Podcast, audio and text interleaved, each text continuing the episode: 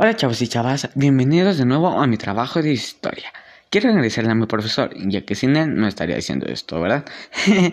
bueno, bien, les hablaré de los toltecas mixtecas y hablaremos de la estructura social, política y de la vida cotidiana. Así que daremos inicio a esta gran Resulta que al final del horizonte clásico, también llamado epiclásico o clásico tardío, fue de los años 600 y al 900. En ese periodo comenzó una etapa de esplendor cultural en la región del norte del área maya y también notado esto, el altiplano central sufrió muchos cambios debido a una serie de migraciones que ocasionó la fundación de Tura. Tula fue la capital de las civilizaciones toltecas. Fíjense que esta ciudad agrícola y guerra ejerció gran influencia sobre los pueblos del altiplano central. El desarrollo de Tula se originó debido a la mezcla de diversos grupos. Algunos eran provenientes de Teotihuacán, así como la escucha quien dice que ahí hubo una mezcla de todo, tipo, ¿no? Se podrá decir.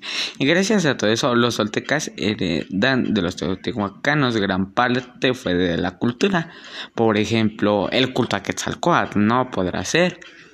Cuenta la gente. wow, ahorita me sonó como la serie. Lo que la gente cuenta en los pueblos. Que aparecían del 107 a las 6 de la tarde.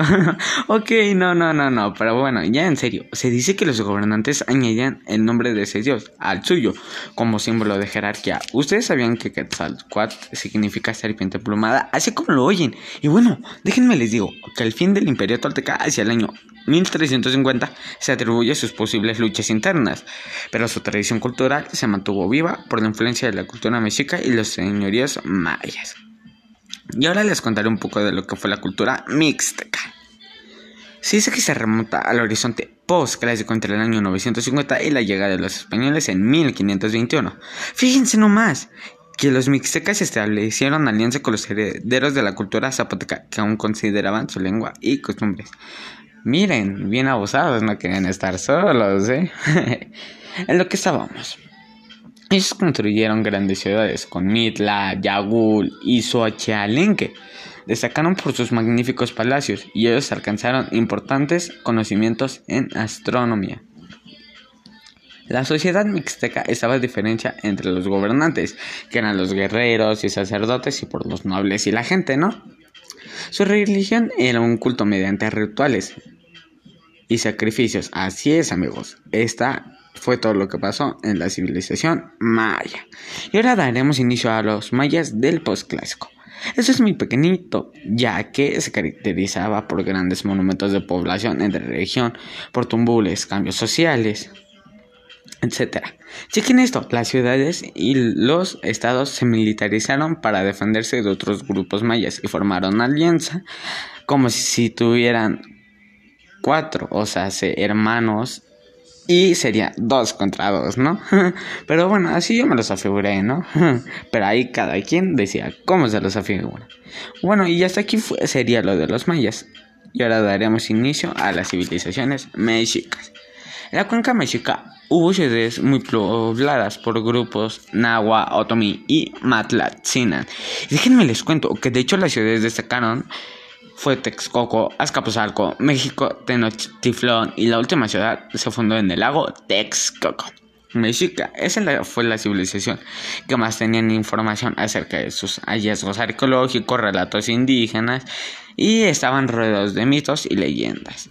Lo cierto es que los mexicas eran un pueblo emprendado cultural y lingüístico de otros pueblos mesoamericanos. Fíjense, su clase social era más alta, formada por los piputlin a nobles que desempeñaban funciones administrativas de gobierno militar y religiosos.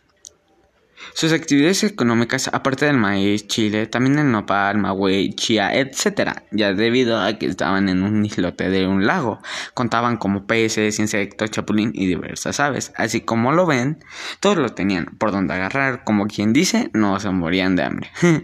en su estructura política, su poder estaba fundamentada en lo que los gobernadores descendían de Dios, que tal cual fue el fundador de la dinastía tolteca, y también se decía que su linaje provenía de los toltecas. Por esa razón, los dirigentes tenían el título de Calhuate-Cutli, señor de los Culhuas.